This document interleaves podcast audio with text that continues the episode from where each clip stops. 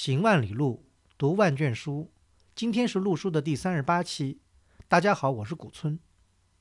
陆书是一档讨论艺术和历史的播客节目。我们追求行知合一的学习体验，行路读书，知其然，更知其所以然。欢迎大家订阅收听。我们诚邀您加入陆书的会员计划。您的加入能让我们行得更远，读得更多。有关会员计划的详情，请访问陆书八八点 com 斜杠 member。陆书之友微店是购买会员计划和会员通讯的主要渠道，在陆书八八点 com 可以找到与节目内容相关的链接。您的批评和反馈可以通过陆书的微信公共号联系我们，也可以发邮件至陆书八八八八 at outlook 点 com。特别高兴，今天呢，我们又请来了明飞老师来做我们的这个这一期的嘉宾。啊，那么明飞老师，因为他是历史学专修这个蒙元历史，所以我们今天呢还是接着讲这个蒙元的历史。但是呢，蒙元历史呢，我们这次可能要绕开华夏，讲一个比较远的一个地方啊。因为在历史学的这个著作里面呢，有一本挺有名的书，就叫这个李明飞老师肯定也听说过，就叫这个撒马尔罕的金桃。嗯嗯，这是一本就是讲这个唐代这个。一些对外交流的一个历史是美国学者写的。那么我们今天呢，想以这个撒马尔罕为这个我们聊的这个起点吧。呃，撒马尔罕因为今天也叫撒马尔罕，是在这个乌兹别克斯坦是一个重要的城市。那好像明飞老师，古代是不是也叫撒马尔罕？古代应该也一直是这个名字。嗯。撒马尔罕呢？我们讲起来，我们当然这个撒马尔罕的历史很长，这个前面可以上溯到好几千年前，包括什么亚历山大东征啊，什么都有这个故事在那。那我们今天要截取一段呢，就是说他从应该是十十三世纪那时候的一个一个国家叫这个花剌子模，嗯，以他呢把撒马尔罕作为他的这个首都开始说起吧，嗯嗯。那这个花剌子模大家应该嗯。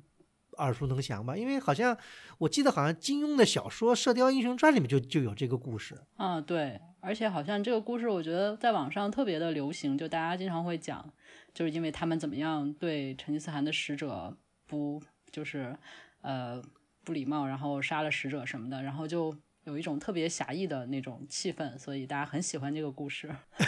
是的，那么那个咱们稍微讲讲这个花剌子模是怎么回事吧，李老师。嗯，花剌子模，花剌子模其实历史是很比较久的，嗯，但是到十三世纪的时候，它就突然崛起了，因为它早先其实是比较一个比较弱的国家，就是，嗯，因为很很多人经常会看到网上写的故事里边讲到那个蒙古和花剌子模打仗，然后说成吉思汗他会非常的紧张，因为他的使者被杀了之后，他觉得一定要去打他了，但是，嗯。他会，他会觉得我能不能打得过他，然后他会祈祷上天，然后他就会，呃，立誓，他就觉得虽然我我可能会打不过他，但是为了我的荣誉，为了我的使者，我还是要去打。那么他觉得花剌子模可能是一个非常强大的国家，而且在当时他的占地确实非常的广，但是他并不是一直都这么强，就是他差不多是到十三世纪早期才开始逐渐变强，因为他的时机非常的就是遇上了一个好时候，可以说。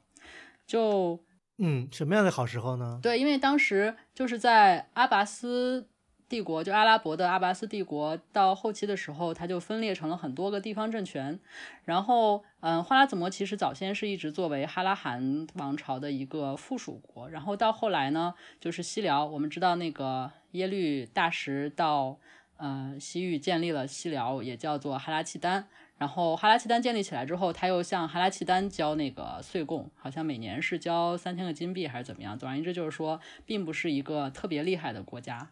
嗯，但是后来就是在嗯成吉思汗兴起了之后，他先就是蒙古人向西扩张，然后打败了乃蛮，然后乃蛮的王子就去了那个西辽。到西辽之后，他就篡夺了西辽的皇位，然后。嗯，这时候像西辽其实就比较衰落了，嗯，而且就是这个奶蛮的王子叫屈出律，他那个抢了西辽的皇位之后呢，呃，采取了一些比较就是不太受当地欢迎的一些宗教政策，就是他禁止当地的人，呃，信仰他们原本的宗教，然后这样他的国家就很不安稳，所以花剌子模就就彻底就不再受制于这个西辽，然后他还会向西扩张，因为。呃，当时西边也是很很不安稳，就是像嗯，齐尔曼，还有像马赞达朗这些地方，就是伊朗的东北部和东南部的这些地方都出现一些动乱，然后当地的那些地方领主就向花剌子模求助，他就派人去帮助他们，顺便就把这些地儿都兼并了，所以他的领土就忽然之间扩张的特别大，然后呃，阿拉伯帝国的那个哈里发也就觉得特别的。呃，不放心，然后会去要求各地的君主去，就是跟花剌子模作战。然后他在礼拜的时候呢，也就不再提到他的名字。然后花剌子模沙就就是当时叫那个阿老丁摩诃末，就穆罕默德。然后他就去亲自去伊拉克，要打算打这个打这个哈里发，然后还打算要换一个他自己觉得比较合意的哈里发。所以当时他就一种有一种。突然之间不可一世的一个气势出现在了当时的历史版图上，所以，嗯，对，就是属于它就突然爆发了，就像暴发户一样。然后，所以在成吉思汗看来，它是一个特别强的国家，但是其实他新建的帝国是比较不稳定的，就是他的新占领的地方其实还并没有完全纳入到他的统治之下。那花剌子模的这些统治阶层，他们是属于什么人？嗯，基本上还应该是突厥人，就是因为在阿拉伯人。建立了阿拉伯帝国之后，他们的就是阿拉伯人其实是比较少的，尤其是对东边就是伊朗再往东的这些地区的统治是相当弱的。然后哈里发自己又没有特别呃坚固的，就是支持他自己的这些力量。他作为一个就是非常宗教性质非常浓郁的一个统治者，他手下没有那个特别。就建国的时候的那样特别强的军事力量，好像不是那么稳固。像我中国的这些皇帝，通常手下会有一批贵族啊，或者会有一批军事贵族什么的。但哈里发手下好像没有特别多的这样的力量，所以他是扶持了很多当时的那个突厥人，呃，就是建立他们自己的那种军队，然后这样当时东部的突厥人就就分裂，就建立了很多自己的这个政权。花剌子模应该也是其中的一支吧，嗯。等于就是是，呃，不管怎么说，就是说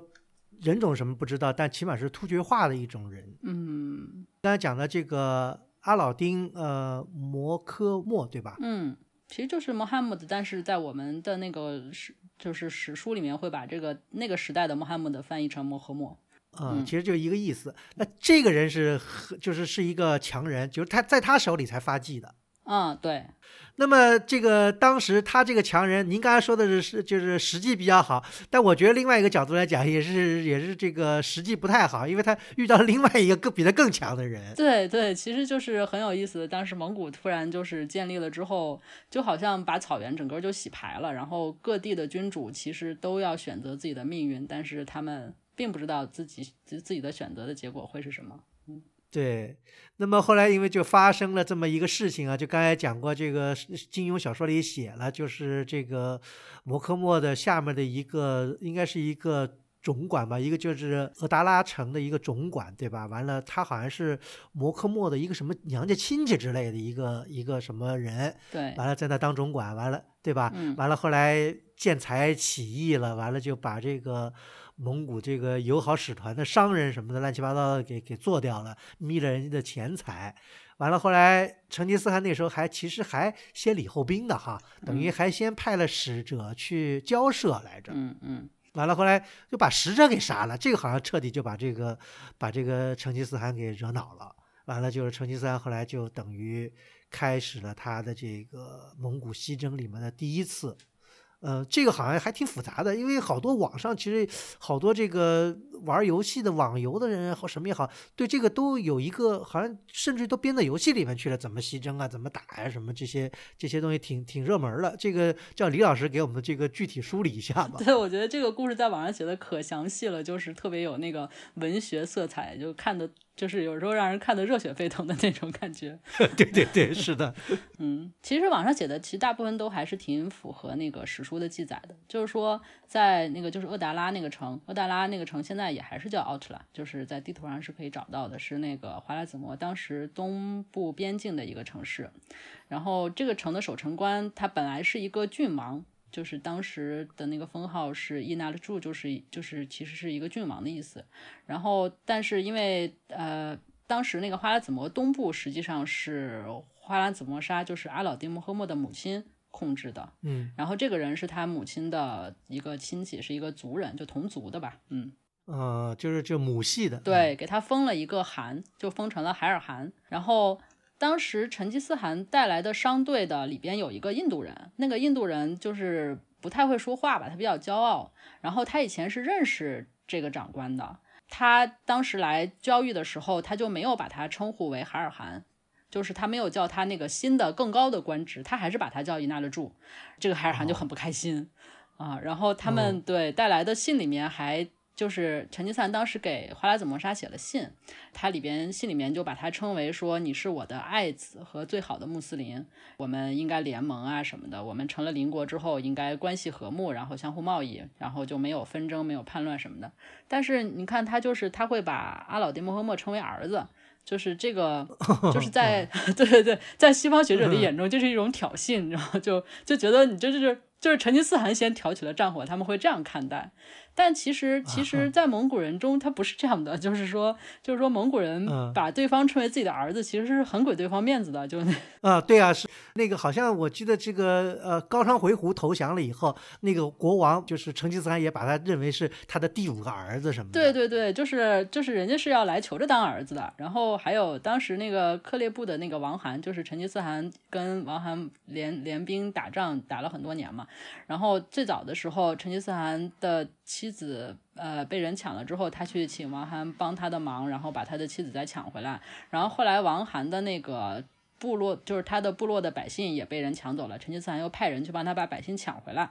他们之间有这样很密切的关系。成吉思汗就是当时还是铁木真了，帮帮那个王涵把百姓抢回来之后，王涵对成吉思汗说了一些，就对铁木真说了一些非常感激的话。然后其中最表示我的感激之情的就是我认你当我的儿子。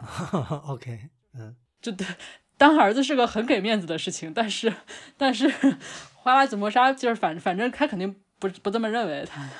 所以那个这是文化差异。对对，海尔汗就很生气，就是各方面的原因吧，就是对方也不尊重我，他还要让我当儿子，那我怎么可能跟你贸易呢？就是。就是也不完全是我们想象的那样，又贪财又又就是没有见识什么的。这只是把它进行了这个剧本化、小说化的一个一个原因。嗯，对对，所以他才会说是就是去报告那个阿老丁摩诃末，就是说有这么一群人来了，然后他们还干了这些事儿，然后你看怎么办？阿老丁摩诃末当时其实他心情应该不太好，因为他当时去打那个哈里发的时候。呃，不是很顺利，因为他之前之前其实他的战争一直是很顺利的。我们刚才说到，他遇上了非常好的时机，然后很轻松的就占领了很多地方，包括就是他去巴格达的路上就占领伊斯法罕啊，还有卡尚这些哈马丹这些地方都基本没怎么费劲儿。但是之后就是要进攻巴格达的时候，就突然遇到了暴风雪，然后当时还有那个库尔德的军队跟他打仗。打胜了，就是他，就他就遇到了一次败仗，他的心情就很不好。然后他在这个很不好的心情之下，他就说，就说你你自己处置吧，你你就把他们，就是既然是奸细的话，你就你就自己处置吧。然后海尔汗就把他们都杀了，这就是开战之前的事情。那后来为什么就说又把那个使节杀了？这个好像是，就是说对这个蒙古人的这个刺激好像更大。对，其实，嗯，杀商人什么的，这商人其实并不是，并不是蒙古人自己的人，就是当时是一些西边来的商人，他们找这个成吉思汗做生意，然后成吉思汗就是派他们回去，这样子，就相当于跟蒙古这边关系不是很大，但是他们派去的使者被杀，才是真正的，他们认为是非常就是挑衅，就是要开战的这么一个意思。对对对，这肯定是两国交兵不斩来使嘛。这个汉地也应该有这样的一个这个传统，对吧？所以他就决定要开战了。嗯，对，其实这个摩诃末他不太了解这个 蒙古人有多厉害，好像到了兵临城下以后，他就有点后悔了。嗯，对，实际上他觉得自己他对自己的实力可能有一些错误认知吧。但是，嗯，等到他们第一次跟蒙古人。开战的时候，他就已经发现蒙古人是很厉害的，所以他就很快就逃跑了。他他的呃那些城都不是他自己派兵去守的，嗯，然后蒙古人就实际上他们当时刚刚刚出现了这个杀使者的事情之后，呃，当时的西辽还没有完全灭掉，就是在那个乃蛮的王子屈出律统治了西辽之后，嗯。就是他还存在了一段时间，所以蒙古还是先干掉了西辽，然后才去打花剌子模。那其实花剌子模杀对蒙古的实力就还是一一开始就有了一些了解，所以他就产生了一些畏惧心理。然后蒙古人也是挺牛的，我觉得蒙古人这点我特别不能理解，就是他们要打一个地儿，他们会一定是兵分好几路，但他们就从来没想过我的兵力分散了会不会打不过对方这种事，就不在他们的考虑范围之内。嗯嗯，他们当时分了四路，就是他的大儿子朱赤是沿着那个希尔河，呃，一直往下游推进那样打。窝阔台和察合台他们俩是去围攻那个阿达拉，就是杀使者的那个城，然后还派了几个蒙古的那个将领，呃，去进攻今天的那个塔吉克斯坦的那个叫做呼占的呼占，嗯、那个城市，嗯嗯，也也还是挺有名的，和那个费尔干纳。就是乌兹别克斯坦最东边和吉尔吉斯坦就是交界的那个地方，去打那里。嗯，然后成吉思汗跟托雷他们是带第四路去打萨马尔干、布哈拉和玉龙杰赤这三个城。嗯，这个等于他这个第一，这算蒙古第一次西征，这其实耗时了大概有三三到五年。有那么久吗？然后他们打得很快的，就可能他最开始刚杀完使者之后，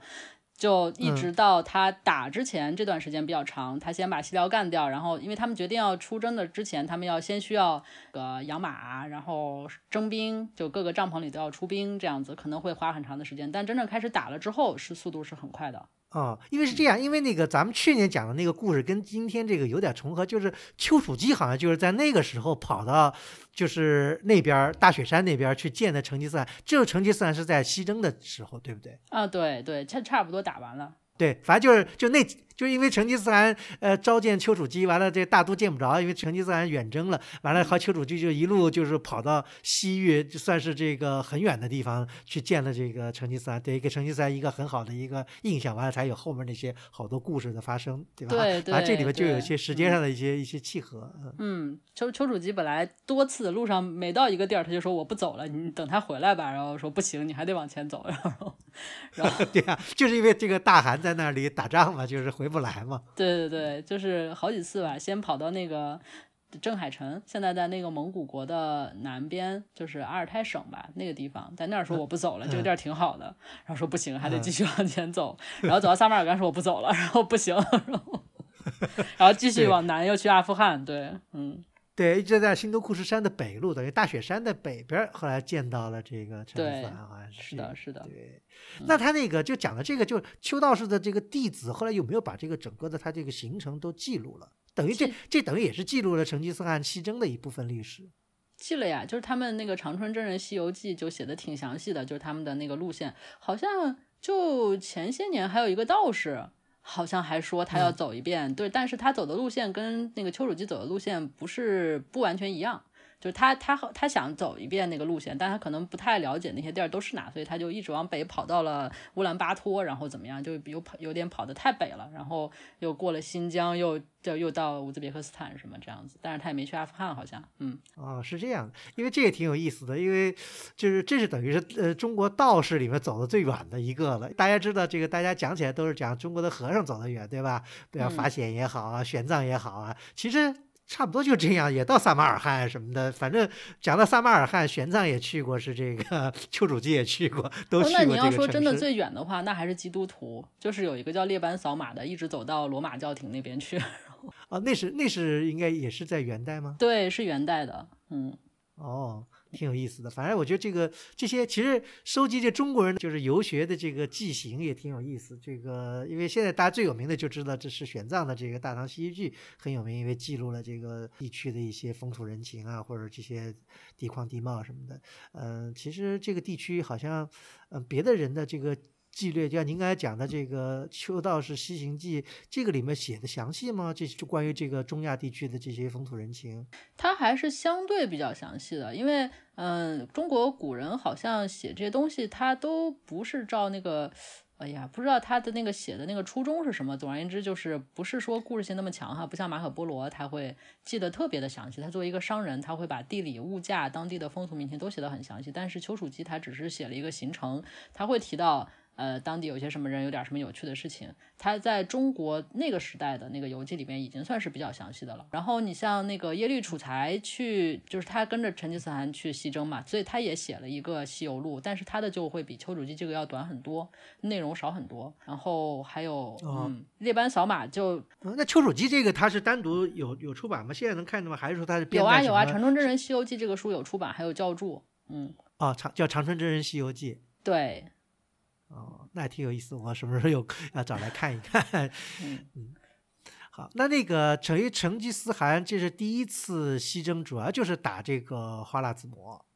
对，当时最重要的就是成吉思汗跟托雷带的那支部队，他们，呃，因为他们其实另外三支部队，我感觉哈，好像就是属于去分散敌人兵力，然后让敌人就不知道，就让花剌子模杀，就不知道敌人会从哪个地方出现。然后成吉思汗他们就自己带的主力部队就先到了布哈拉，然后到了撒马尔干，然后到了那个雍容杰赤，这三个城都是很快的就征服了，而且还有一些，就是因为当时的那个。波斯语的这个史学家们就写了一些故事，就写的很有那个戏剧性。譬如说，他们到了那个布哈拉之后，因为布哈拉是投降的嘛，然后他们就开城进去。进去之后，成吉思汗就先去宫殿，他就觉得要找那个就是算端呃苏尔坦住的那个宫殿，他就朝那个最高大、最华贵的建筑就去了。去了，发现里边空荡荡的，是个清真寺，他就登上了清真寺的讲坛，然后说。就说那个原野上已经没有草了，你们把我的马喂饱吧。然后布哈拉人就只好把他们的那个装古兰经的箱子拿出来，然后在里面放上草，然后变成那个蒙古人的马槽。然后蒙古人就把他们的马奶酒啊，然后肉啊都堆在清真寺里，让城市里的那些人都来清真寺给他们唱歌跳舞。他还在那个就是宣礼塔上宣布花剌子模的罪行，然后说我是上帝派来惩罚你们的，你们的残背信弃义，然后如何杀了使者什么什么之类，就是这样的故事。在撒马尔干的时候，那边又呃就是那边的防御特别的强，他除了有十几万的守军之外，还有很多大象。嗯，当时大家都认为这座城市是不可能攻破的，但是成吉思汗他就是他会蒙古人会。驱赶着从布哈拉俘虏的那些居民，作为当时叫做沙哈沙哈的，就是本来是协助的意思，就是但是就是把这些俘虏搁在军队的最前面，就是等于就是把这些人来垫起来，把这些给垫上。对对对，就对，就是你们就就往前走，至于对方要射箭呀什么的，就是你们就是当做我们的盾牌一样这样，然后就是包括像大象呀什么的，就反正要踩也都是踩这些人。就是萨马尔干的人就就丧失了士气，然后打开城门投降。然后据说当时那个蒙古人就把大象全都放到了野外的草草地上，然后这些大象因为是作战用的大象嘛，其实已经丧失了觅食的能力，然后都在野外饿死了。哇，这个因为讲到这个，实际上，嗯，以前，嗯，以前我们跟那个别的老师做节目也讲过这个问题，就是说，呃，成吉思汗因为在西方人的史学这个观点里面，就蒙古人是像。恶魔一样的，等于的确他们也是杀了很多的人，就是像这个绞肉机一样的，在刚才明飞老师讲的，比方他们驱赶着平民作为这个军队的这个前列，这个好像似乎我们是在这个比方抗日战争电影里面讲到了，看到这个日本鬼子驱赶着这个老百姓在前面趟地雷，是一个性一个性质的一个故事似的。对对，但我觉得战争就是这个样子啊，我觉得其他的军队打起仗来应该也是这么打吧。呃，对对，因为那个时候也没有什么平民啊，这个好像就什么，还有什么现在日内瓦公约不许这个呃损害平民啊，或者怎么样，就是文明了啊。在那时候是比较野蛮的，但是呢，成吉思汗他们的这个征讨呢，的确应该说这个不能因为现在或者怎么样来掩盖那时候的历史，的确是非常野蛮的，尤其是对那些呃顽强抵抗的这些人，他们是。嗯，就是完全是一点这个仁慈都没有的，呃，这个好像不仅是在呃蒙古人西征，对吧？这蒙古人在对金讨伐或者对南宋进行后来讨伐的时候，也是这个情况，对吧？对，他们的原则就是抵抗的话，呃，就肯定都是杀掉的；如果不抵抗的话，那就当奴隶，然后或者是呃愿意杀就杀一些什么的。因为其实像撒马尔罕就是就比较明显，他们把里边的人群全都赶出来了之后。会把这些人分给他们手下的士兵，据说当时每个士兵分了二十四个人，然后那些士兵就把他们都给杀了啊！就是说你想杀就也可以杀掉，就是这意思。对，就分给他了嘛，就是你愿意怎么样都行。那人想我分二十四个人，我也没法喂他们，我那我带着他们也是累赘，那怎么办呢？对啊，所以就是，所以就其实可能本来也就没打算考虑他们的死活，就，嗯，确实是比较如你所说，确实是比较残暴的。但是，嗯，后来打南宋的时候会好很多，因为打南宋的时候元朝已经建立了，就就好几年了嘛。然后当时的汉人谋士啊什么的也讲了很多各种故事，忽必烈也会表示说，哎呀，如果能够不杀一人而取江南的话，就会是最好的什么之之类的这样。嗯，但是忽必烈跟他爷爷还是有点不太一样啊，那个差很多了就。嗯，对，所以为为什么就所以丘处机好像见到了这个成吉思汗，也说要什么少杀呀，什么乱七八糟的，就是在劝这个好像成吉思汗要要要要要怎么样，这个做点这个是是仁慈一点。嗯，是的。但蒙古人呢就挺逗的，他好像听起来就是他是特别就是因为刚刚也脱离原始社会或者怎么样，就是比较就是属于那种。淳朴的，就是 那意思，就是你要跟我好，我我认你做儿子；你要跟我不好，我就杀你全家，就就就这样的一个情况。对对，他们的那个世界观特别的直线性。就当时有一个很很有意思的例子，就是，嗯，当时欧洲的那个法兰西王。派人来跟蒙古人联盟，因为当时蒙古人第二次就是拔都西征的时候打到欧洲，然后就给那个欧洲的王宫造成了极大的震撼，就有很多骗子会跑到那个宫廷或者教廷里面去说我们是来自，譬如说东方的哪个蒙古的什么什么大王手下，然后我们要来奉命来跟你结盟，就是他拉一个大旗，然后说是我们是使者什么的，然后当时的那个法兰西王就。路易十世吧，还是几世，他就特别的高兴，因为因为他们特别想夺回耶路撒冷嘛，夺回圣城什么的。然后刚好蒙古人又干掉了很多那个穆斯林，他们就觉得好像可以联盟，所以当时那个那个法兰西王就派人送了一份特别贵重的礼物到那个蒙古那边去，就是包括一个纯金的一个礼拜堂，然后里边还有一块那个就是圣十字架上面的一块木头，嗯，呃，让人抬着这个礼拜堂去了那个。呃，蒙古高原，但是他们去的时机特别的不好，就是他们到那儿的时候，正好是窝阔台刚死，然后贵由还没有上台，然后当时掌管那个政权的是窝阔台的皇后，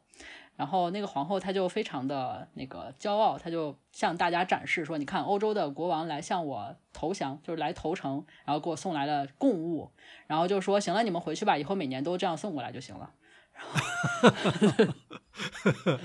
对，然后包括就是，他就就包括后来西方派来的教士、传教士，还有使者什么的来了之后，就是包括像后来鲁布鲁克来，那时候是蒙哥汗时期，蒙哥汗就很奇怪，说你是来干什么的？你不是来跟我结盟的吗？就是你不是来，他他们认为结盟就是你向我投诚嘛。所谓的结盟就是我打仗的时候你就出兵，就这就就是结盟的含义。就你如果不是来跟我结盟的，你是来干嘛的？然后他们不理解这个外交到底怎么回事，然后。对他们，反正就是就跟您刚才讲的是这个世界分的这个很很简很简单。那么这里面讲到就是您讲到的，就等于是啊第二次西征了，对吧？啊，拔都是第二次西征了，对。对他，那这个由头是什么呢？啊，实际上就是他基本上每一个大汗上台之后，都后来就变成每个大汗上台都会西征。就成吉思汗西征占了这么一块地儿，然后他就分吧分吧给孩子们都分了。就是他的分封是很多次的，他第一次先打完了这个乃蛮之后就分过一次，就是给他的，譬如说我们之后要讲到中亚，那时候因为中亚还没有打下来，然后那时候给察合台分的就是嗯叫做。阿里马里就是现在的天山伊伊利那那附近的那一片地方，然后等到把花剌子模打下来之后呢，又把布哈拉、撒马尔干这一片河中地区分给了察合台。那如果说下一任大汗上台之后，他必须要再继续扩张领土，才能有新的东西分给自己的儿子以及以及后面的后辈。所以当时的西征是每一个汗上台之后都要做的事情。所以成吉思汗死死了之后，他的呃第三个儿子窝阔台。当了大汗，然后他当了大汗之后，就在都城哈拉和林开了一个会议，讨论我们又该出去打仗了。然后就让朱赤的儿子拔都，就是当时的成吉思汗的长子的长子，呃，率领军队，然后各支各房都要出长子率领自己的人马跟他去打仗，所以这个叫长子西征。然后这支军队是当时的第二次西征。第二次西征，他等于走的这个地方就更多了。那对，第二次西征，它是从呃里海的北边绕过去的。它相当于是因为嗯朱赤的分地是在鄂尔齐斯河那那一带，所以他就是先去自己的分地嘛，就是分给你的地儿，你得自己去征服。他到了鄂尔齐斯河，然后就继续往西走，走到呃伏尔加河那边，就是嗯、我们之前去那里，那里有一个那个嗯、布里阿尔，现在呃也叫保加尔的一个地方，在喀山的南边，离喀山非常近。嗯，在伏尔加河和卡马河交汇的那个地方，那个地方是当时最比较强大的一个一个势力，他就是征服了那那那一带的人，然后继续往西走打，就是击溃了呃那边的罗斯人，打到了今天的匈牙利那边，这是第二次西征。但他打到匈牙利之后，呃，沃克台就死了，所以他就停下来等待新任大汗的这个情况。那等于他这个第二次西征的这个对象，主要就是应该说是这个那些欧洲人了，等于就是我们现在讲起来就是那些欧洲人了。嗯，今天的俄罗斯吧，就今天的俄罗斯，然后再从俄罗斯往西走，这样。是这样的，这个就是他每一次，就是等于他每一次征讨的时候，他占的这些地方，他其实都是当成胜利品要分给他的这些下面的这些孩子的。对，但是主要是去参加战争的这些人会分到战争的成果。就像拔都他去西征的时候，他带了各房的长子，那么这些参与战争的各房都会分到当地的那个人口。他的战利品，他金银财宝、人口是一个，那土地呢？他们不怎么看待不不怎么看重土地这件事情，就是说分给你的地方虽然是土地，但是重要的首先是那个人口，然后其次是草场。哦，还是按照游牧民族的这些观念，他人口那是拿来做奴隶呢，还是人口就是说像汉族那就人口放在那以后，完了我问你要税啊，要这个各种各样的这个等于像徭役一样的东西，还就等于就把你当成一种一种一种人生的一种一种战利品，完了把你带着，完了让你做奴隶、做工匠什么做做这些的。最早的时候，就是这其实是有个变化过程的。最早的时候，打下来的人就分了，就是会分给各个千户什么的，你就编成自己的属民。但是后来，因为他们也逐渐就是有一些内部有有一些像什么呃，就是以前的契丹人呀，或者是西域的那些商人呀，或者什么，他们就会不断的提意见嘛，就是说你不要去把定居民都给干掉，不要把他们分了，他们在那边的赋税可以给你带来更多的利益。所以后来会把那些定居点的，就城市里边以及那些农耕的，就是绿洲里边的那些人，按户分给不同的这个就是贵族，然后从那个就是定居的那些户那边收取赋税，这样。哦，是这样。嗯，比如说让他们打了那个布花拉之后，当时的布花拉就是分了好像是几千户给了朱赤那一支，然后呃还有几千户是给了托雷的妻子，然后还有几千剩下的大头是给大汗自己。嗯嗯那是不是有的人就或者把这些分来的人和就带回带回到中原地区来了？嗯，因为他们如果像早先最早的时候，就是把人分给你的话，那你就随便处置。但是后来经过了呃比较高一点文化层次的人的建议，他们知道这些人是可以不断产生利益的，他们在那儿耕种可以交赋税，那么他们就不会再去就是让他们走。但是我们后来会讲到，呃，在他需要的时候，就是我们后来会会提到这件事情，就是游牧的风风格跟那个定居的风格会起到很严重的冲突。嗯，但是我最开始的设计是那些人就在那里工作，然后交赋税，这样。OK，那这些人跟后来那个，就是说，比方那个蒙古人那时候在汉地，比方那个带来好多第二等的那些色目人，这跟这些他那些俘虏是没有任何关系的。哦，因为他们特别看重各地的工匠，然后所以他每到一个地方会把工匠都都嗯找出来，然后把工匠都带走。很多是作为工匠身份带过来的，还有一些是西域的商人过来做生意的。他们对工匠我知道，因为特别重视，因为只要是工匠，一般都不杀的，都要带起来去干活儿，因为那个他们需要很多各种各样的手工艺啊什么的。那商人他们是怎么处理的？那商人他们就不属于这个俘虏吗？嗯，如果是在城市里抓到商人的话，我还真没有看到说是怎么样对商人有没有什么优待之类的。但是大部分商人是在和平时期来到了来到了蒙古和中国。那这讲的是第二次，好像第三次西征是对，其实对当时的伊斯兰世界是非常大的打击，几乎就要把他们都给干掉了。后来对，只有到了后来马姆鲁克，后来后来算是扳回一局。嗯，对，把伊斯兰世界逼到了悬崖的边角上。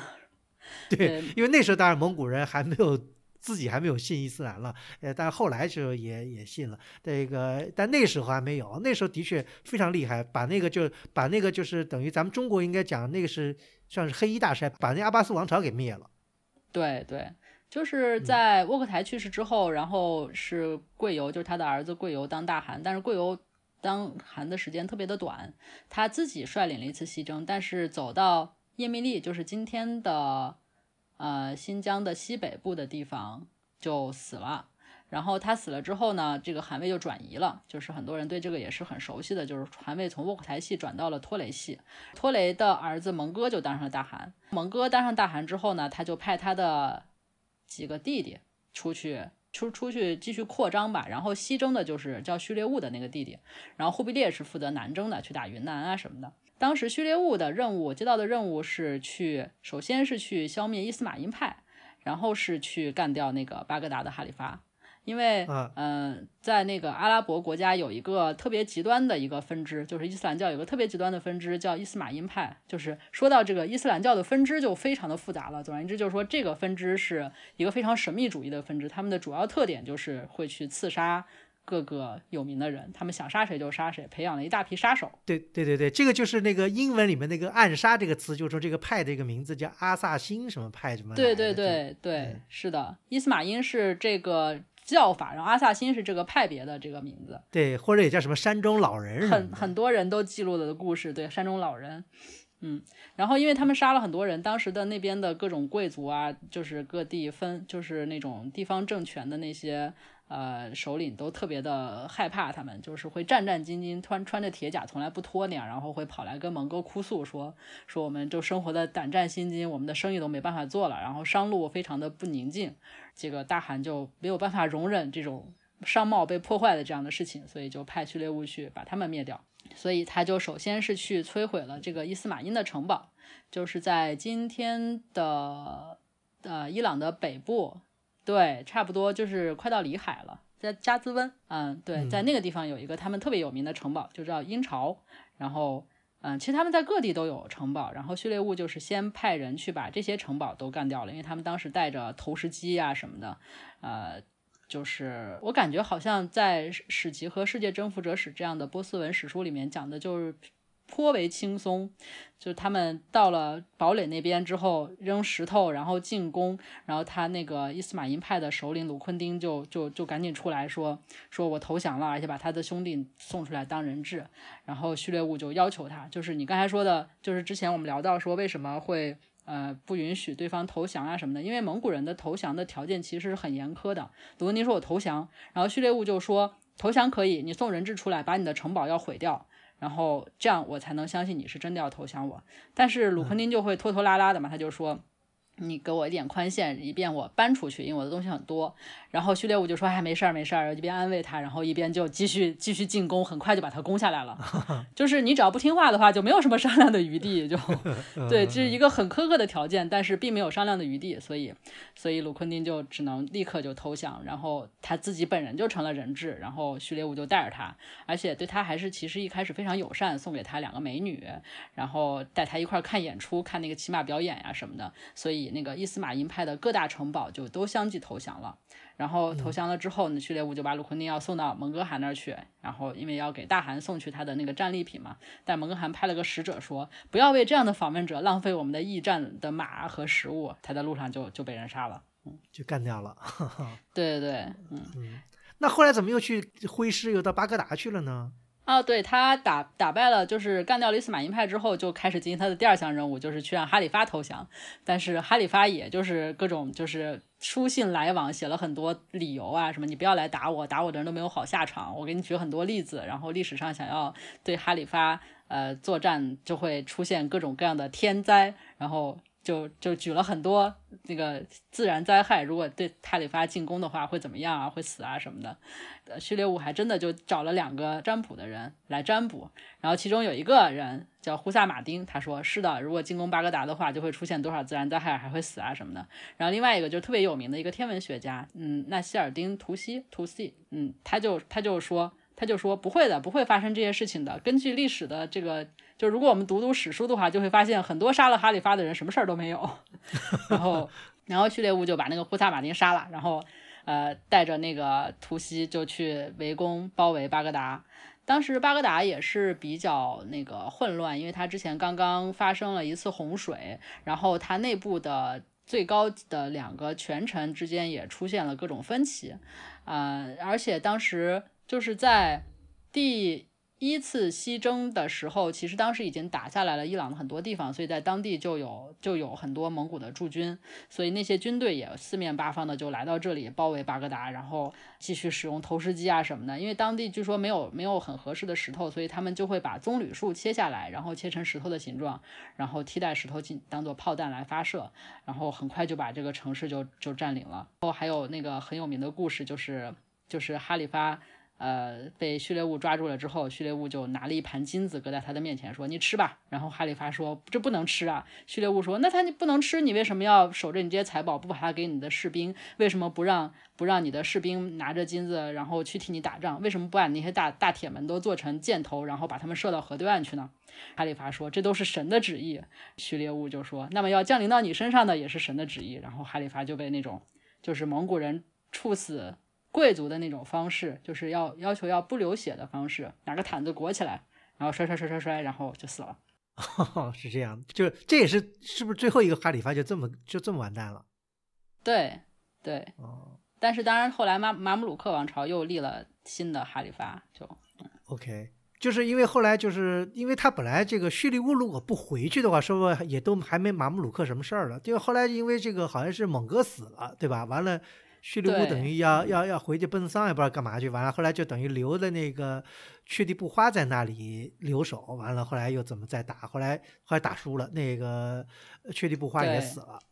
嗯，是这样的，就是但是这个就还被认为是一个非常惊人的事件，就是在蒙古人的逼迫之下，穆斯林和基督徒结成了联盟，就是因为在那个地中海东岸的那一片有很多那个十字军东征的时候建立的城市。嗯。当时蒙古人干掉了这些穆斯林之后。呃，当时那个基督教的那十字军其实是很很开心的，然后认为是他们的联盟。结果那个蒙古人就很快又去把那个十字军的城市也也打了一个，然后也打下来了。然后打下来之后，这个十字军就突然发现这蒙古人是六亲不认的，并不是说是作为我们的联盟啊，或者作为什么长老约翰啊过来拯救基督徒的。埃及的马姆鲁克过来要跟他们打的时候呢，就去跟那个基督徒商量说，我们需要通过你们的。占领的地方，然后去跟蒙古人打仗，而且我希望你们能替我们提供补给。然后那些基督徒们，就十字军们，就进行了激烈的讨论：我们真的要跟我们的宿敌结成联盟吗？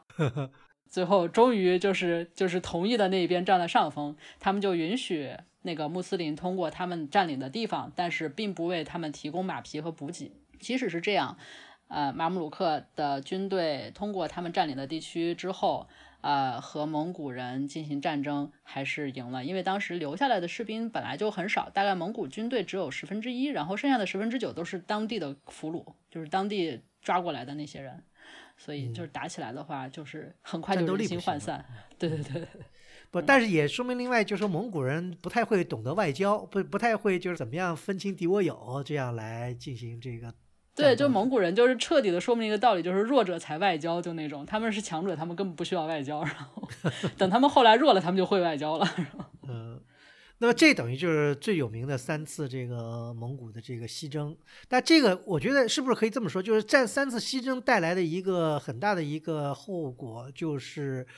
呃蒙古这个大帝国吧，就出现了就是四个汗国的这个局面，是不是跟这个三次西征也有关系？嗯，对他能够占领这么大的地盘，肯定是因为这三次西征打到了这么多的地儿。然后后来出现的几个韩国也基本上是以这三次西征打下来的地儿为基础的。但是这这几个韩国的独立，就是他们各自独立，基本上是呃预示着这个帝国就是分裂。还是其他的一些原因，就是主要是韩位继承造成的。嗯，您说这韩位继承是不是也是是哪个韩继承，还是每次继承的时候都有一番斗争呢？嗯，基本上是每次都有一番斗争。就是首先像成吉思汗，他呃第一次要要那个嗯传传位的时候，就是窝阔台汗是他自己选的，但是这里面就有矛盾。就是首先他把四个孩子叫过来，然后问说你们觉得谁能当大汗？然后他就先问朱赤说朱赤你怎么看？然后察合台就不愿意了，因为察合台是第二个儿子嘛。然后朱赤一般被认为说不是成吉思汗的亲生的孩子。嗯，有有点这个有点这个血缘的问题。对对，就是他的妻子被蔑尔乞人抢走了，然后再再带回来，就抢回来的时候怀孕了，就不知道是谁的。这个察合台就说：“你为什么要问他？他是个杂种，你问他难道是想让他当大汗吗？”然后当时成吉思汗就很生气，然后 然后朱朱赤也很生气，成吉思汗就不问察合台了，就就。就首先朱赤是就不能够得到所有人的支持的，然后察合台反对朱赤，那么察合台是跟朱赤有矛盾的，所以察合台也不行。那么接下来就就落到了窝阔台的身上，窝阔台就当了大汗。那窝阔台当大汗之后，朱赤和察合台之间的矛盾就非常的就非常的这个明显，所以就是当时的朱赤的封地是在那个就是现在。差不多，哈萨克斯坦和俄罗斯的这一带，清察汗形成呢，就跟这个有关系。就是说，然后察合台跟窝阔台的关系是比较好的。呃，窝阔台当大汗之后，对于察合台这一支，就是他们的关系，在在史籍里面就会记载了一些他们的关系怎样亲密的一些故事。当然，这个故事我们后面还会再提到，其实里面感觉也是暗藏玄机。但是，呃，后来卧虎台死，就是卧虎台死了之后，哎，这太复杂了，我觉得简单的讲就是他他他把韩魏传给了。就是他指定的继承人其实是另外一个，是他的孙子，但是他的孙子就是没有得到他的皇后的欢心，所以他死了之后，皇后执政了三年，把把这个韩魏就让他自己的儿子继承了，就是贵由。嗯，然后这样贵由死了之后呢，大家就就觉得，就是朱赤就就拔都实际上是朱赤的孩子，拔都就就表示说，呃，既然你们当时就没有遵照大汗的遗命，那么现在呢，我们要自己选出来一个大汗，他就自己。嗯，操纵局面，把这个汗位就是呃递交给了蒙哥，就是转移到了托雷的那一系。嗯，在这个过程中，蒙哥就基本上默认了清察汗国，也就是朱赤那个韩国的独立。这是第一个韩国独立的的的原因。嗯，那后来那个第二个应该就是窝阔台了吧？啊，还是察合台？对，第二个就是实际上察合台汗国和。呃，伊利汗国的独立基本上是同时的，就是在蒙哥死了之后，忽必烈和阿里不哥两个人之间互相打仗，他们要争夺汗位。阿里不哥其实就是从我们的观点来看，他是比较名正言顺的，因为他其实得到了大多数汗那个大多数的宗王的支持，而且他手里是有当时蒙哥交给他的那个那个印玺的，嗯，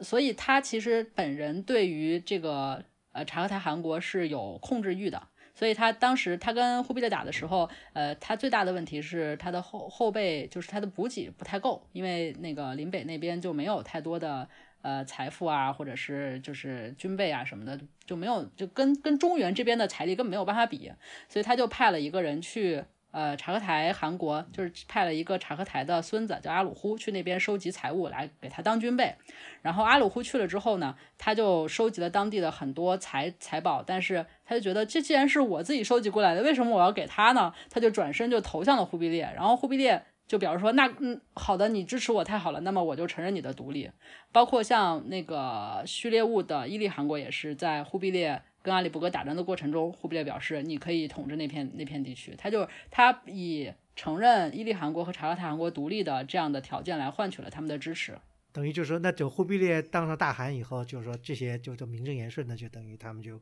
可以成立这个自己的这个独立的国家了。那么最后一个是窝阔台。对，实际上窝阔台系在窝阔台的，就是汗位从窝阔台系转移出去的之后，窝阔台的那个地儿都基本被打散了。因为蒙哥上台之前，呃，窝阔台系和察合台系都是反对的，他们认为怎么能够把这个汗位给转移出去呢？这是违反成吉思汗的遗命的，所以他们就就打算要造反，但是被蒙哥镇压了。镇压了之后呢，呃，窝阔台的封地就就基本上大部分是被夺回来了，然后剩下的少部分是给了几个支持他的那几个王，他并没有一个成片的一个封地。嗯，直到后来忽必烈和阿里不哥，呃，争争夺汗位之后，忽必烈胜利了。呃，窝阔台有一个孙子叫海都，他在那个地方，就是他在西北地区，依靠自己的才智、能力和手段，就是照史书上的说法，他从各个角落收集了几千人马过来，就东找一点，西找一点，然后自己打出了一片地儿来。哦，是这样的。对。那么这样等于就是说，呃，所谓的四大韩国就都有了。对，这四大韩国，就说现在就是，我觉得有一个大家可能也不是特别搞得清楚，就是四大韩国跟这个忽必烈也好，或者跟这个蒙元或者元朝，这是一个什么样的架构，或者是什么样的一个关系？嗯，这其实是一个挺复杂的问题，因为它不是一个制度性的，就是并没有这样的制度规定说韩国跟中央应该是个什么样的关系，就是每一个韩国的情况都是独立的，也都是比较特殊的。就譬如说像金呃金帐韩国，或者叫钦察韩国，或者叫朱赤韩国，就是朱赤的那一支，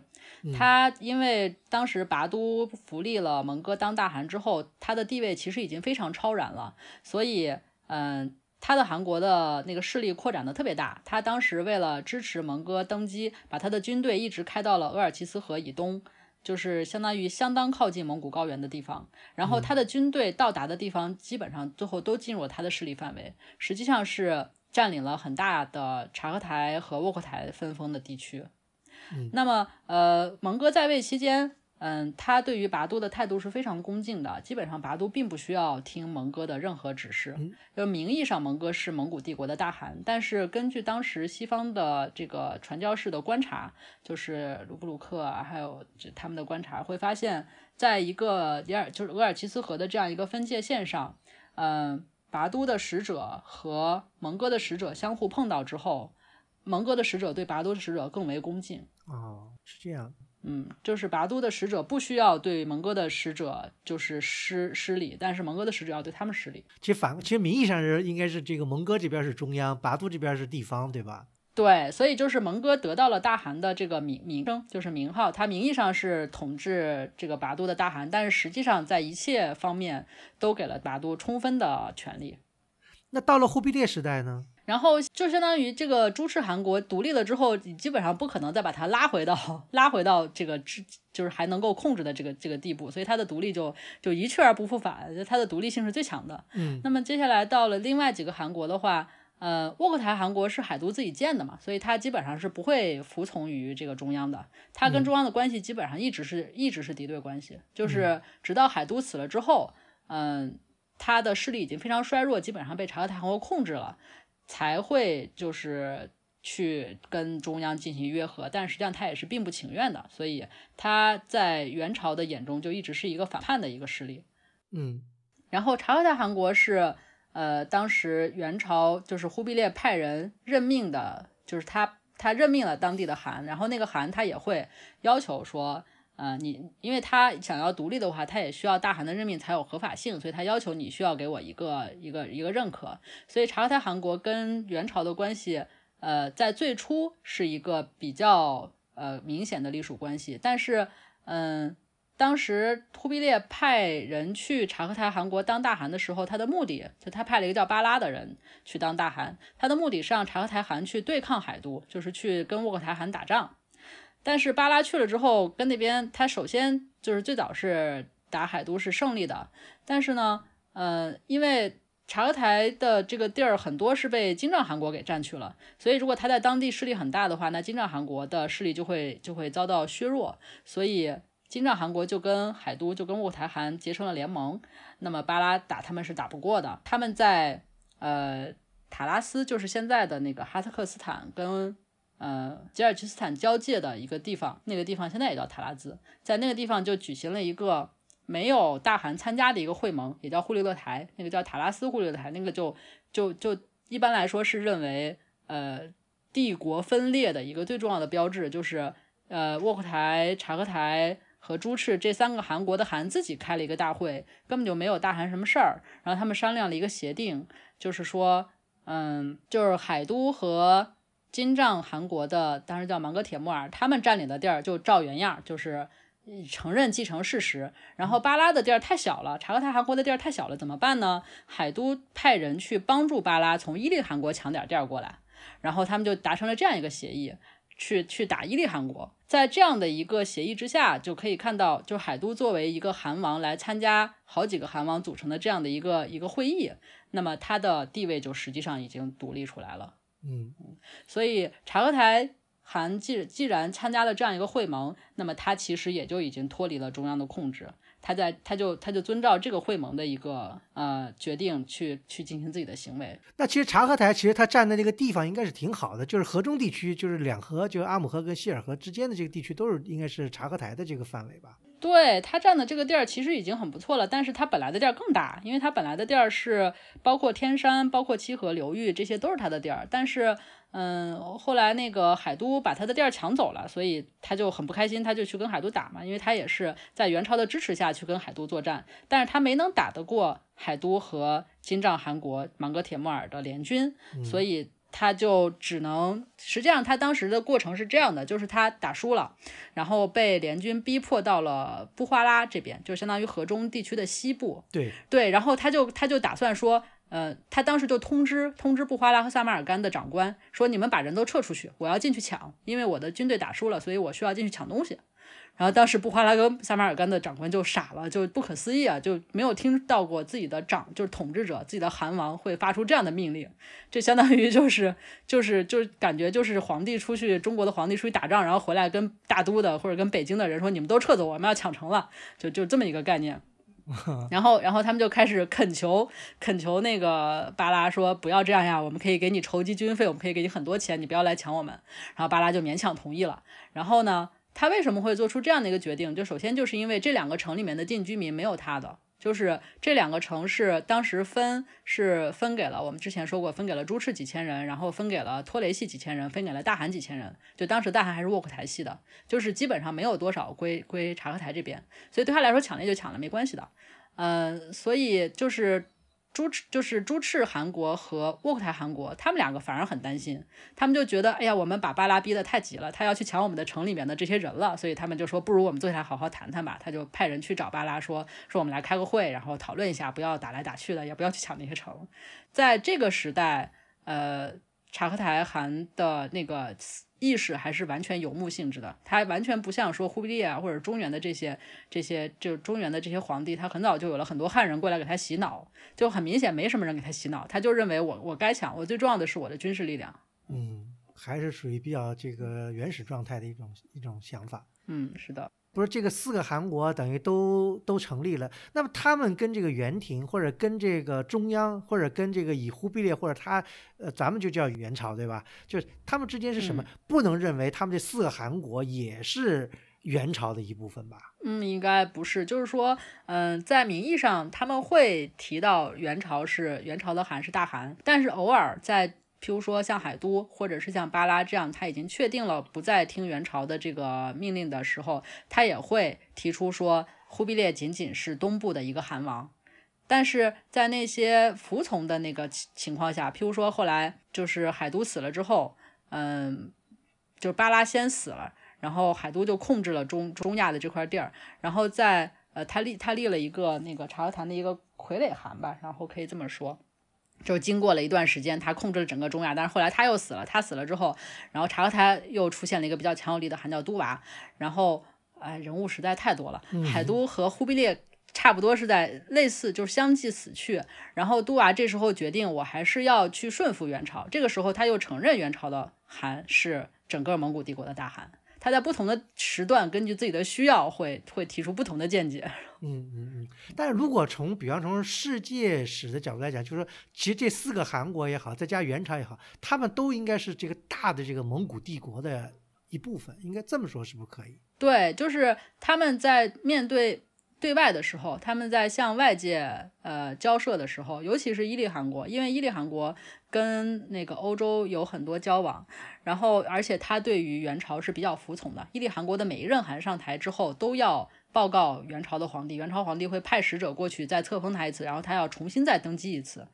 他在给西方的文书里面一直是呃会提到大汗的名字，表示我们是服从的。哦。因为其实挺有意思，因为伊利汗国好像据说还有什么，他的封地是在山西的，就是那时候好像就是最早的时候封的，所以那山西那边还还要定不定的，好像有时间还要给给伊犁韩国去去把那个就是好像那种贡品呃就收集起来换成金子银子以后再送过去什么，好像史书有这个记载。对对，有这样的，有这样会会专门，当时有一个叫常德的人专门去给那个序列物送他的那个份粒，然后还走了好长的路，然后还写了一个《常德西史记》，嗯也是当时挺有名的一个游记。然后后来也会有那样的记载，那个跟跟那边交涉说你们的奋力在这儿呢，然后那边说哎我们就不要了什么这样。就是他们就是就互相你中有我，我中有你的这样一个情况，就是也因为早期的这历史遗留问题，等于对，就是打那个北方中国的时候，既然序列物他们那支儿的人是参加过的，那么这边的人就这边的民户是要分给他们一部分的。嗯，就跟刚才你说的布哗拉是一样的，就是几千户是他的，几千户是他的，那么谁的就谁要拿钱的这个这样的一个情况。嗯，是的，是这个情况。这样就比较好理解，就整个这个蒙古帝国大概的一个组成部分。那么我们下面就讲这个，重点讲讲这河中地区的这个察合台汗国吧。察合台汗国，它实际上是后来还参与了，就等于瓜分了这个他的这个兄弟这个卧阔台汗国的这个活动，好像。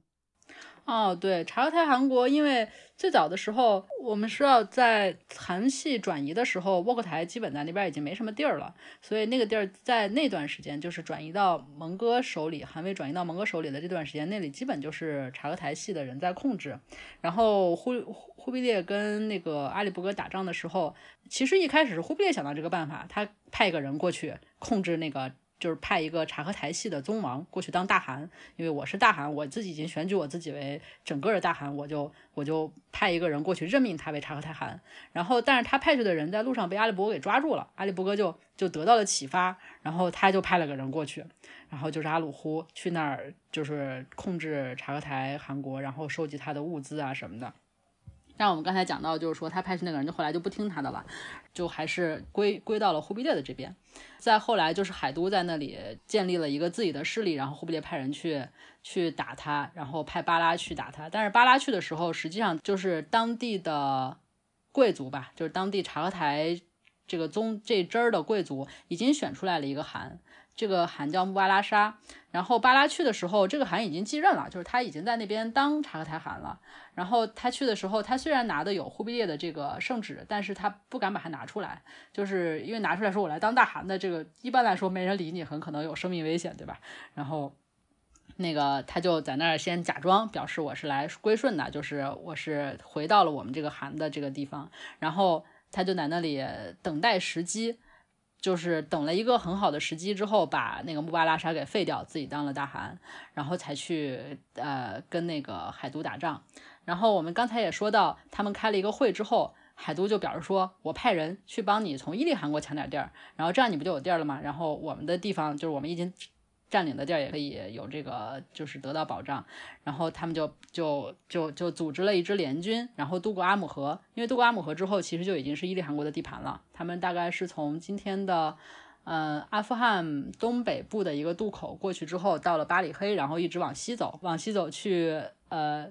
就是伊利汗国是这样的，它，呃，它的首都是大加布里市，也就是今天的伊朗的阿塞拜疆省的那个首府。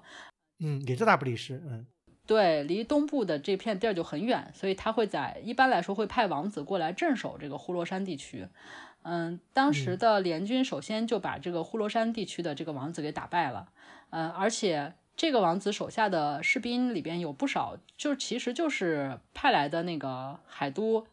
派来派来了一个叫清查的一个一个宗王，就是清查那个部落手下的人，所以他们等到清查来了之后，就立刻就就就投敌了。就蒙古人打仗之前，经常会有这种这种状况，就是两边军队在战场一排开之后，发现哎都是亲戚，然后哎我的 旧日的宗主在那边，然后就就跑过去了，就出现了这样的状况。啊，在在那个元朝评判的时候，也经常会出现这种事情，然后就去了那个巴拉那边，而且还给他们贡献了很多的马，就是。给那个海都派来的联军那边供了很多的马，然后清查就就那个联军就表示说你应该给巴拉也贡献一些马，他就也给了巴拉一些马。这样呢，就是他后给巴拉马就给的就不如之前的马好。然后巴拉作为这个察合台汗，他就很不高兴，他觉得你怎么给我手下的这个将领的马还比给我的要好，所以他就就转身要去打那个海都给他派过来的那个盟军，然后。正好海都当时派派兵来的时候就说，你们伺机就回来，你们不要真的去跟巴拉就真的去打那个伊利汗国，所以他派去的那个盟军呢，就就转身就走了，就是当天晚上就撤退了，就回去了。嗯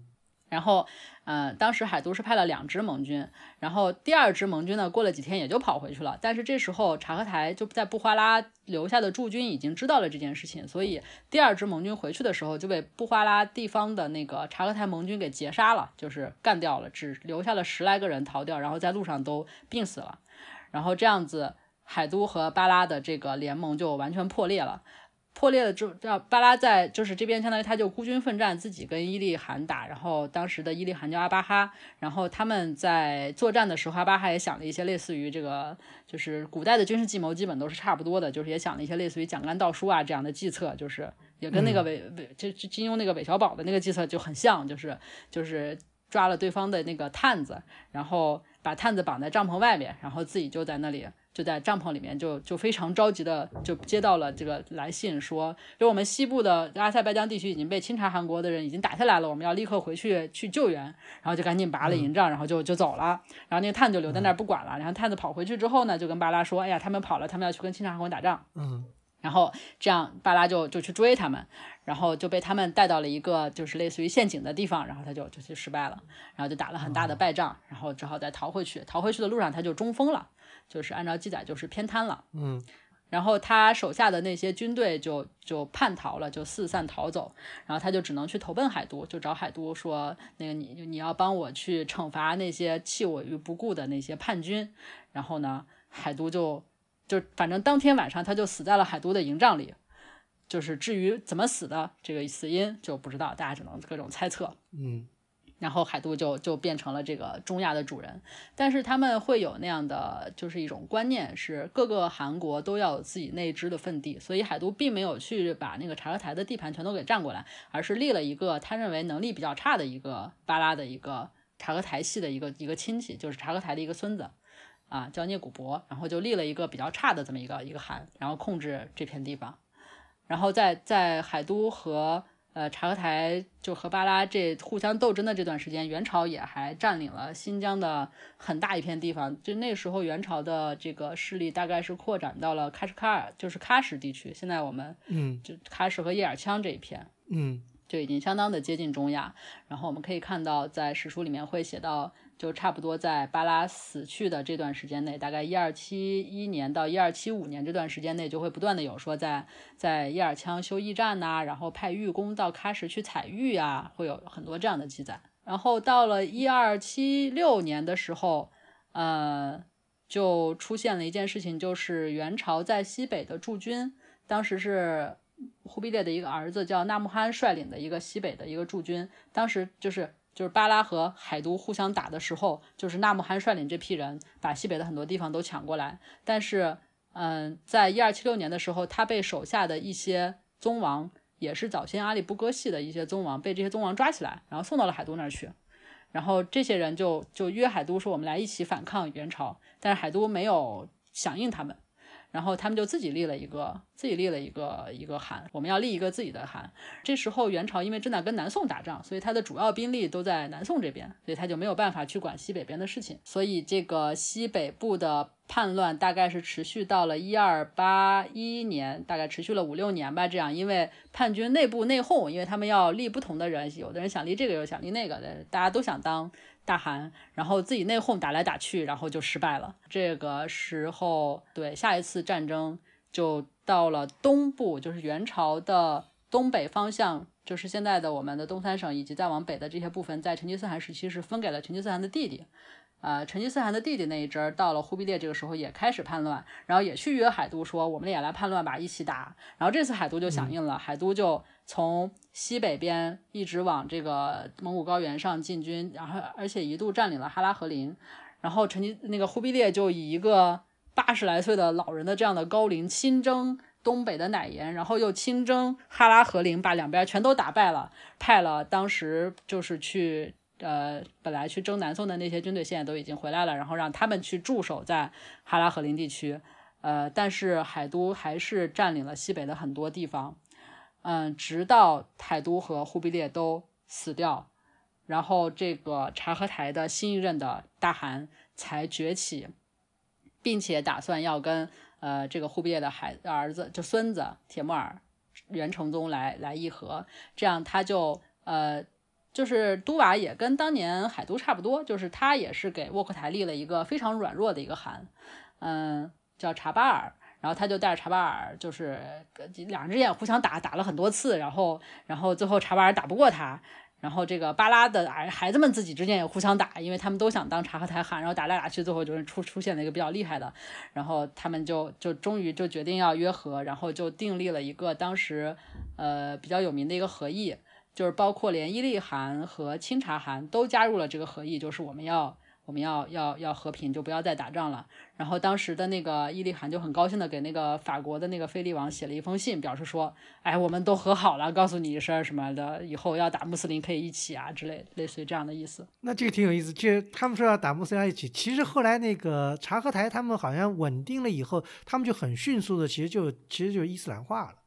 哦，要要打穆斯林的是伊利汗国，但是实际上当时伊利汗国也也已经伊斯兰化了，他们只是把马姆洛克王朝作为他们的一个敌人。就是在这种战争中，我觉得宗教有时候可能会有一些效果，但都不是最根本的原因。对，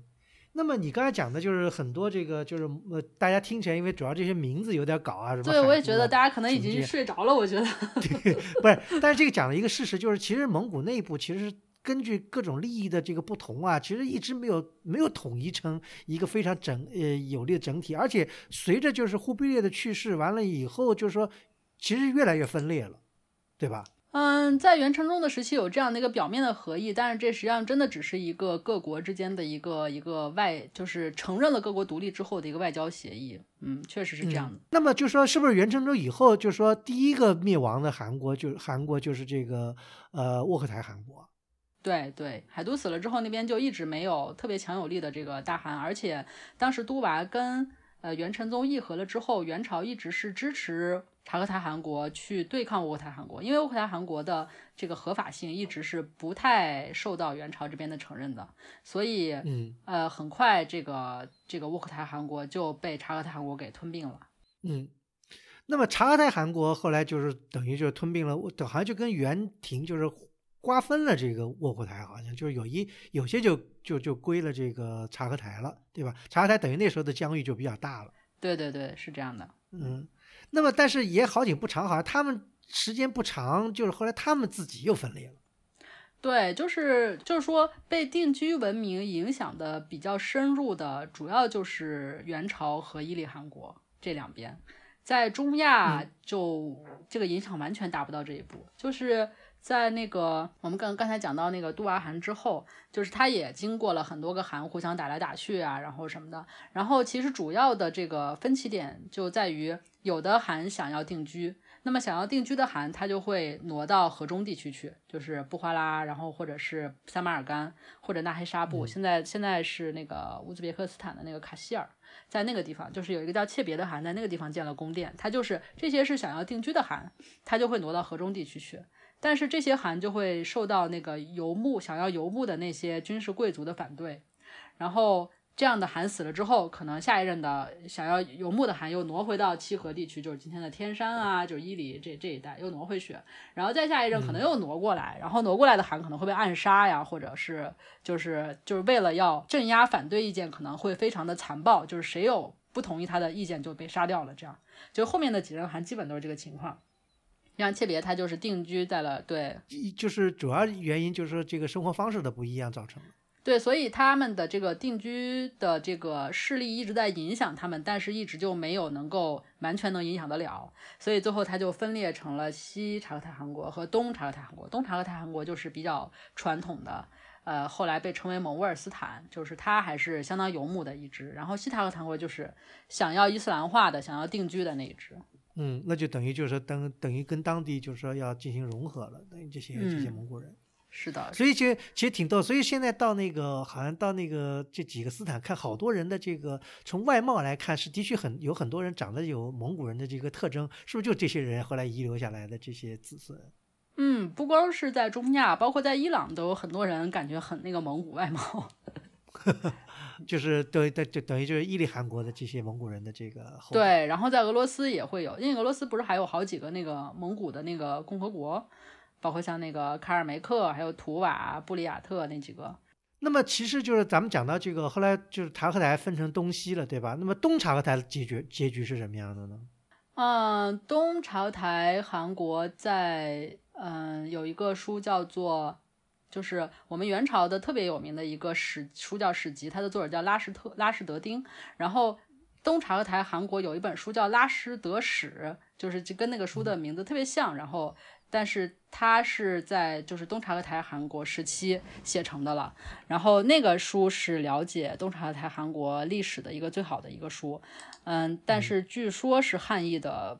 不知道可能汉译的据说不是特别好。就是东察合台汗国相对是比较比较统一的，就是他的第一任汗，呃，曾经还好几次去去征服西察合台汗国，但是。嗯，因为当时是东察合台汗国统一在叫托呼鲁铁木尔汗的这个这个手下，然后西察合台就是一盘散沙，就是各种贵族互相互相割据，然后会立一个傀儡汗，但是傀儡汗很快就是被另外一个什么贵族立的傀儡汗就干掉了，这样，然后东察台汗国就会过来去打这个，就想要统一察整个察合台。托呼卢铁木尔和他的儿子这两代人是特别努力的进行了这样的统一。呃，征服的这样的人，但是他们的命运都特别不好。就是托库鲁铁木尔好像是打完了之后，还任命了一些官，但是回去之后这边就立刻就就反叛了，不听他的统治。然后他的儿子是在战胜了之后，他的军队里就就流行瘟疫，然后他的他的军队好像。好像就不得不退回去，然后退回去之后，这个西边的铁木尔就就兴起了。就实际上，铁木尔的兴起还是跟东察的汗国的西征有关。在东察的汗这个西征的过程中，铁木尔是站在东部军队的那一边，然后封就是因此而受封了一个万户，这样他才有了自己的怎么说第一桶金。然后在东察台汗回去之后，就是就实际上。东察台汗也被当地的权臣杀掉了，这样铁木尔他的势力就发展起来，然后他又跟西察合台这边的最著名的一个家族结成联盟，之后两边又互相打，就是两边两边都兴起了之后，两边又互相争夺，然后铁木尔就战战胜了，然后成了成了整个中亚的主人，以及后来变成了整个欧亚大部分地区的主人。对，讲到这个铁木尔，这个当然这个是很另外一个故事了。这个这个铁木尔，因为是现在在像乌兹别克斯坦这样的国家，都把这个铁木尔变成了一个民族英雄一样的一个角色，对吧？嗯，对，反正这个咱们就等于是个伏笔了，因为这个这个铁木尔，这个铁木尔实际上他也不是蒙古人。嗯，他应该是突厥人，他的家世完全不显赫，都不知道他。好像有的史书会认为他的父亲只有三四个从人，那么就其实就是一个牧羊人，这样这样的感觉。哦，但是因为他后来反正因为自己把自己这个娶了这个黄金家族的女儿，反正就把他把自己就也。拔高身份，认为自己也是黄金家族的成员什么的，反正这个不管怎么说吧，主要还是他的实力比较强。那东征西杀的这个，后来创立了一个大的一个帝国吧。嗯，而且这个留个伏笔，就是说这个帝国的他的这个一个遗产，就是他的这个子孙后来就进入印度，后来就呃是印度最后一个帝国莫卧儿王国的这个他的这个传承人，就是等于就是是从这个铁木尔这一系出来。嗯，是的，是的，对这个，那明飞老师就是我们大概就说，呃，因为在这个蒙元的大的框架下，把这个，呃，整个的蒙古西征四大汗国，完了察合台这些历史的，那么我想，呃，就是最后咱们。呃，做一点讨论啊，就说这个蒙古的西征，比方说这个四大汗国，这个对中亚地区的历史产生了一个什么样的影响呢？对中亚的历史，一般来说，首先就我觉得其实跟这个征服中国的影响都没有差太多，阻断了，先把当地的文明进程给阻断一下，然后接下来加入一些蒙古元素进去，然后其实当地还是按照自己本来的道路在往前发展。就是会有会有一些蒙古因素在影响他们，但是当地的发展进程并没有并没有被完全中断。嗯哦，是这样的来来理解。嗯，在伊朗啊，在中国，我觉得基本都是这样的。那是因为也是因为他们主要一个他们的文化背景比较落后，还有一个就是他们的人数也比较少，所以他们最后还是起不了一个就是改变当地历史发展的一个作用。嗯，还是给当地就是当地的历史还是。有一个重大的怎么说，一是一个重大的一重要的一环，但是对于当地的文明走向，我觉得没有起到特别大的影响。感谢明飞老师跟我们分享了这个蒙元的这段历史。嗯，那个明飞老师，那么有什么书可以向大家推荐一下的吗？说实话呢，今天这个节目录到一半的时候，我觉得我已经丧失信心了，就是因为事件、情节还有人名实在是太复杂了，就感觉就感觉就是我小时候看那个笑话，就是。就是两个人坐在那里，然后一个人拿着一个那个电话本在那里翻，然后另外一个人说说你看这小说写的怎么样？然后这个人就说嗯写的不错，就是出场人物太多了。然后我就不停的想到这个笑话，就是就是我觉得我那里面的出场人物不但多，而且全都混成一团。我就一直在想，听众能能能知道这是谁吗？然后尤其是时间也也经常就是讲到嗯。就某一个皇帝啊，或者讲到一个什么事件的时候，有时候会没有把时间给说出来。虽然我自己大概有这个时间线，但是我觉得可能在听众听来就是一团乱麻。所以，哎呀，我我觉得很不好意思。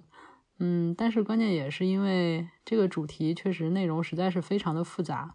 就人物关系，首先可能要解释清楚，就得解释半个多小时或者甚至更长的时间。然后地理概念呢，没有地图，然后说起来。嗯，可能大家也是一头雾水，然后，嗯，各种制度呢也会，哎呀，大片的乌鸦飞过。总之，如果能够对这个题目感点兴趣的话呢，最好还是去找书来看。嗯，最详细的关于中亚察合台汗国的书呢，就是刘英胜老师的《察合台汗国史研究》。然后，这个书目前在国内为止基本就是独一份了。然后想要了解察克泰韩国，要看中文论著的话，只能看这本。嗯，写的也非常的详尽，想知道内容全都呃基本上就都在里面。我们想要了解的话，看它就够了。然后，但是这个书因为它是一个研究性论著，然后因为那个时段和那片地域要写的话，嗯，又没有太多的那个基础性的。可以参考的东西，所以刘元胜老师会写的比较，呃，为了求全，尽可能的把问题都讲到，然后把资料都涉及到，所以他会有的地方呢，嗯，不太贴近那个主线，所以我们看的时候可能会觉得有一点，有一点那个头绪太多。反正我看那个书是看了很多遍了，每次看都会发现，哎，这里上次怎么没有注意到？反正它是一本。会需要，如果想要了解这个主题，会需要很读很多遍的书。嗯，另外，如果只是想简单了解一一下的话，也可以看《中亚文明史》的第四卷的上册，然后是专门讲到中亚。这个它讲的非常的简单，但是它的好处是它的时段会更长一些。它从那个八九世纪的中亚的情况开始讲起，一直讲到十五六世纪。整个情况都在那一本书里边了，然后，嗯，但是它的写法是那种前苏联的写法，所以，嗯，里边经常会你发现事件不是很清楚，但是有很多价值判断。总之，可能看完了之后，对于那个事件还不是特别的了解。嗯，我们对于中亚的话，关键就是史料会比较少，因为在，嗯。就是在那个我提到的《中亚蒙玩史记》之前，关专门的中亚的历史书其实是基本没有的。就是波斯史家写的时候会提到这片地方，然后学者们参考的也基本都是波斯文的，像《史籍》呀，然后《世界征服者史》、《瓦萨夫史》、《胜利之书》之类的这样的一些呃波斯史家，他们在记述伊朗，嗯。和呼罗珊啊这些历史的时候会提到中亚的情况，另外就是会参考中文的原始啊以及一些碑传什么的，所以想要把中亚的历史写清楚其实是很困难的一件事情。然后我讲的也是相当的杂乱哎呀，要跟大家说一声不好意思。呃，刚才明飞老师说的相当谦虚啊，实际上我们这个能看出明飞老师的这个功力，再次感谢明飞老师，谢谢谢谢。